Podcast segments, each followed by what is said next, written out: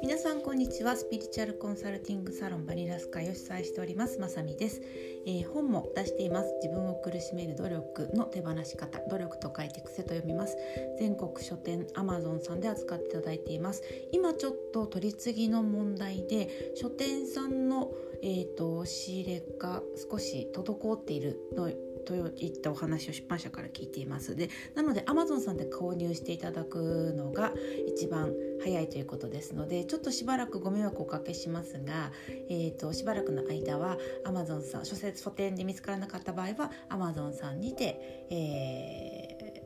ー、お手にあのお買い求めいただければと思います。多分これはまたちょっと今出版社の方とお話を今後していって、えっと、また解決の方あのまた別の対応していただけるようなので少しの間お待ちください。で、えーと、今日は、えー、前回お誕生日の時にできる、えー、ワークをお話しするとお話ししたはず。してなかったかな？ブログで言ったのかしら？ちょっとブログでお話ししたかポッドキャストでお話ししたか忘れましたがえーと皆さん1年に1回どなたにもお誕生日ってあると思うのでお誕生日の日にやるとものすごくパワフルだなと私は感じているワークを紹介したいなと思います。もちろん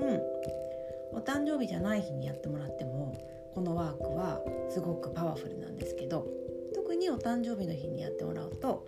なんかもう場合によっちゃ涙が出ちゃうくらいパワフルに癒しとかそういうものが許しとかなんか起こるというか自分のエネルギーがねすごくね活性化するのを感じてもらえるんじゃないかなと思うのでもうすぐお誕生日の方は是非お誕生日にやってみてください。まだお誕生日が先だよっていう方は普通の日にやってもらいながらちょっと練習をして次のお誕生日を楽しみに、えー、ぜひその時にやってみてください。あとお友達とかお子さんとかねお誕生日の時こういうお話ができる相手だったらぜひやってみてくださいそんなにねスピリチュアルスピリチュアルしてないのでスピリチュアルっぽくないお話としてもさらっと話せると思うのでぜひあのお誕生日のプレゼントに添える形でこのワークも教えてあげてみてください。でこれは私のオリジナルのワークになるので私の今までのセッションであのこういうことがすごくセッションの内容で言われてた私としてこういう体感があるっていうのを掛け合わせてやってるっていう感じです。はい、でえっと今日やることってセッションの中で自分の過去に今の自分がエネルギーを向けて過去にイメージの中でタイムスリップをして過去の自分に声をかけてあげなさいってセッションの中で言われることが結構あるんですね。でセッションセッション中にそれをアシストして、えー、あなたは十何歳の時のこの時期にものすごく、うん、と傷を傷自分自身が傷をつくという傷つくという選択をしてそこで、えー、新年大会が出来上がってるからこれを変えたいからあの十何歳、まあ、例えば17歳だったらの時のに今の自分でイメージでタイムスリップしてその傷ついた時の彼女に声かけてあげなさい。っってお話をされることがあります。で、まあ、セッションは結構あのなんていうのかなカスタマイズされてるその方に合わせたあのセッションになるのでこういう言葉をかけましょうとかこういう意味を持ったこういうエネルギーを彼女17歳の彼女に今のあなたが向けてあげなさいみたいなことを指示が入るのでそれをサポートするんですけれどもそのイメージの中で過去の自分に今の自分が声をかけることで信じられないぐらいの癒しが起こったり許せないってずっと10年20年引きずってたことがエネルギー的にこうほどけていったりとかあと過去の意味合いが自分の中で変化することで現在が変わったりするっていうことをたびたび拝見していてこの過去に今のエネルギーを意識を持って癒しに行くぞという意識をもとにあの飛んでいくっていうことってすごく大きいんだなっていうふうに思っています。でこれすごく説明すると私自身もはっきり理解してるわけじゃないので曖昧な説明になっちゃうんですけどセッションしてると過去現在未来って一応あるんだけれども私たちがイメージしているこうタイムラインでこう過去があって今があって未来があるっていう並びではないのかな本当にパソコンの中にフォルダ過去のフォルダ今のフォルダ未来のフォルダっていうのがあるっていうイメージに近いので、うんと、割とこれが一直線上じゃないっていう見方をセッションではするんですね。なので全然今の自分で過去のフォルダーの意味合いを書き換えることとか癒したりするってことが皆さんが思ってる以上にあのできるしそれが今に影響も及ぼしたりもするのでこの、まあ、逆に未来に対してっていうことももちろんできるんですけどできるみたいなんですけど今はちょっと過去の話をして、えーと、過去の自分を今の自分が、えー、癒していく許していく祝福していくっていうことってすごくパワフルだなって、えー、とても有効有効だなと、えー、セッションで思う機会がすごく多いっていうのが一つこのワークが生み出す、えー、一つのきっかけです。でもう一つは、うんともう本でもブログでもセッションでもしつこいぐらいに、まあ、自己肯定自己肯定、まあ、自己需要っていう言い方の方が私が伝えたいイメージには近いのかなと思うんですけど受け止める、まあ、自分が生きている自分として生きているということを受け入れるっていうことができていることが全ての始まりスタートラインでそこに立つために頑張ってる人も結構地球上では多いのかなと思うような今現状ですがれからはそれはもう受け入れた後の話がに展開していくのでこの生きていることを肯定できるかどうかってすごく重要だなとやっぱり引き続き思ってます。でまあその場合によってはねなんで生まれてきちゃったんだろうとか生きるってなかなかヘビーだなと思うこともあるじゃないですか、まあ人、あのそのそう思わない日もあればそうすごく思っちゃう日もあったりとかすると思うんですね。でいやそもそも、えっと、生まれてきたことをことほぐっていうか生まれさんまさんでしたっけ？生きてるだけで丸儲けとかっておっしゃってますけど本当にそんな感じで、まあ、生まれてきたってことをまあ良かったな私として生まれてきたことって楽しい経験だったなっって楽しい経験だって思えるかどうかってすごく本当にその方のあの持ってらっしゃるものをいかに発揮していくか能力を発揮していく上でそこを OK してるかそこに対してまだ受け入れられないものがあるかで大きく変わるなって思うあの感じることがすごくセッションのクラチさんので比較させてもらって感じるので生きてることをことほぐ。私として生まれてきておめでとうよかったって思えるかどうかっていうのをすごく大事だなっていうふうに感じるのでこの過去現在未来って割とエネルギー的には行き来できるでその行き来して自分が自分を過去に戻って癒すということがパワフルであるということを、まあ、そのセッションの臨床データ的なもので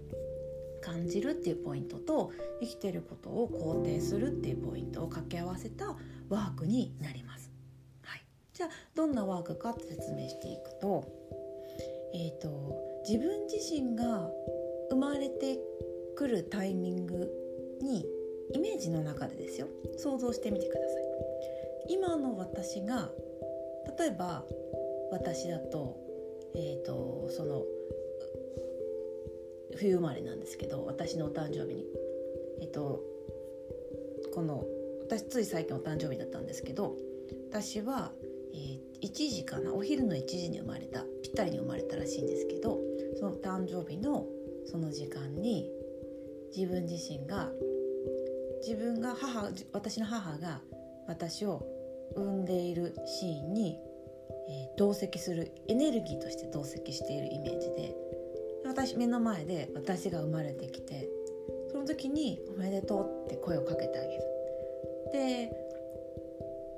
その時にですねイメージしてもらうとお母さんにもかけたい言葉が出てきたりとか外で待ってる父とか祖父母とかに声かけてみたくなったりとかいろいろ気持ちが湧いてくるんでそれを全部イメージの中でやっていくんですね。でえーと、これはすごくイメージの力を使うので集中していくのでできればリラックスした状態で1人のタイミングで、えー、集中をしながらイメージをしていきます。で時の力も借りたいので普通の日も、まあ、やれるんですけど本当に自分が生まれた日の生まれた時間にやるとすごく入れるので是非やってみてください。でヒントとしては親にいろいろ私が生まれた時ってどんな病院でどんな、えーと、例えば天気だったかとかどんな会話をみんなとしたかとかって聞いておいておくとイメージもしやすくなるのでそれをねあの聞か聞いて聞きながらイメージをこう膨らませてください。で私割と今ちょっと実家の都合で、えーと、東京と関西行き来してるんですけれどもあのなので親と会う機会がすごく多いのですごくそういう話を聞いてて例えば、まあ、こんなこと話したんだとかうちのじいちゃんが「じゃあもう今日はフグ食べようかお祝いに」って話をしたんしたよとかなんかまあいろんな両親が覚えているような話を聞くとイメージもしやすくってで天気こんなだったよとかなかなかこうやって出てこなくてさとかそういう話をこう聞くと。でまあ病院とかもねあのまだあるんだったらそこのイメージもしながら、まあ、分からなければどこかの病室っていうイメージでもいいのでこのお誕生日の日のこの時間に母の中から私が出てきた「あおめでとう。来たね」何十年後の私だよ。頑張って出てきたね。何も知らないで出てきたね。とこう始めると自分でもびっくりするぐらいいろんなことが出てくるんですね。よく来たね。頑張ったね。とか。うんと思ってるよりずっと楽しいよ今とか。うん。あと母に対してもなんだろうな、まあ、普段からありがとうと思ってるけどちょっと言葉では言えないような気持ちが湧いてきたりとか。あとまあ私は体質的にこうビジョンが浮かびやすいっていうところもあると思うんですが皆さんも自分のことだし自分自身の記憶もあるのでそれはビジョンただのビジョンかもしれないし想像かもしれないしぐらいで思っていただければいいと思うんですがいろいろ湧いてくるはずなのでそれがですね信じられないほど自分自身が生まれてきたっていうことの奇跡だったりとか何か自分として思うことだったりとかもうまずは自分自身が数十年前の小さい自分が一生懸命出てきてるところを見るとどんだけ多分今が辛くても「おめでとう」って言葉が出てきてしまうはずなのでとか「はあよく出てきたね」とかそういう言葉を自分に、まあ、目の前のイメージの中のですよ小さなちっちゃな自分にかけてあげるっていうことは、えっと、ぜひ体感していただくとびっくりするぐらい体がちょっと熱くなっちゃうぐらいの癒しが起こったりもすると思うのでやってみてください。で多分お子さんとねもしお子さんにやってあげるとすると補助まあね小学校とかだったらあれかもしれないけどじゃあ補助をしてあげるサポートしてあげる誘導してあげるって感じでママが「今日はお誕生日だねこの時間に生まれたんだよ」生まれてきた何々くん何々ちゃんに今の何々くん何々ちゃんにから声かけてあげようかこんな日でねこんな天気だったんだよ想像してみてっていう感じで「生まれてきたよ」なんか言ってあげたいことあるみたいな感じであのサポートしてあげられささしていただければちっちゃい子でもできるワークになるんじゃないかなと思います。はい、じゃあ今日まとめます。えっ、ー、と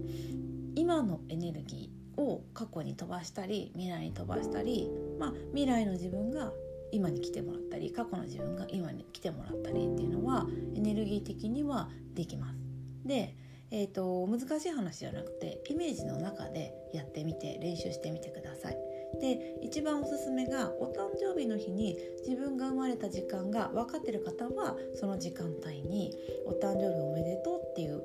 気持ちを今の自分が生まれてきた自分にえーと、言ってあげる。自分が生まれてくる、えー、瞬間に、えー、未来の自分がタイムスリップして立ち会ってるっていうイメージですね。それをやってあげる。でヒントとしては親に聞ける、まあ、親があのご存命の方でいらっしゃればいろいろその時の情報を聞いてもう亡くなってらっしゃる方とかだったら親戚に聞いてみたりとかあの